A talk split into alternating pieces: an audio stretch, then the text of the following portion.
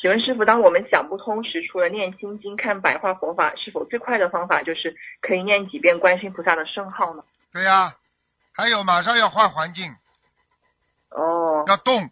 站起来动，一动的话，他这种啊，这个钻到牛角尖的那种思维马上就混乱了，就是人家说打乱他的原先的脑电波了。心理学上就是说撼动他的精神支柱，就是说他当时的精神支柱是为了跟人家吵架，气不过，想这里面的话，但是你站起来一走动的话，你就撼动了，就是摇动了你的心理支柱了，明白了吗？你就会改变你原先的态度，明白了吗？嗯，明白了。嗯，感谢师傅。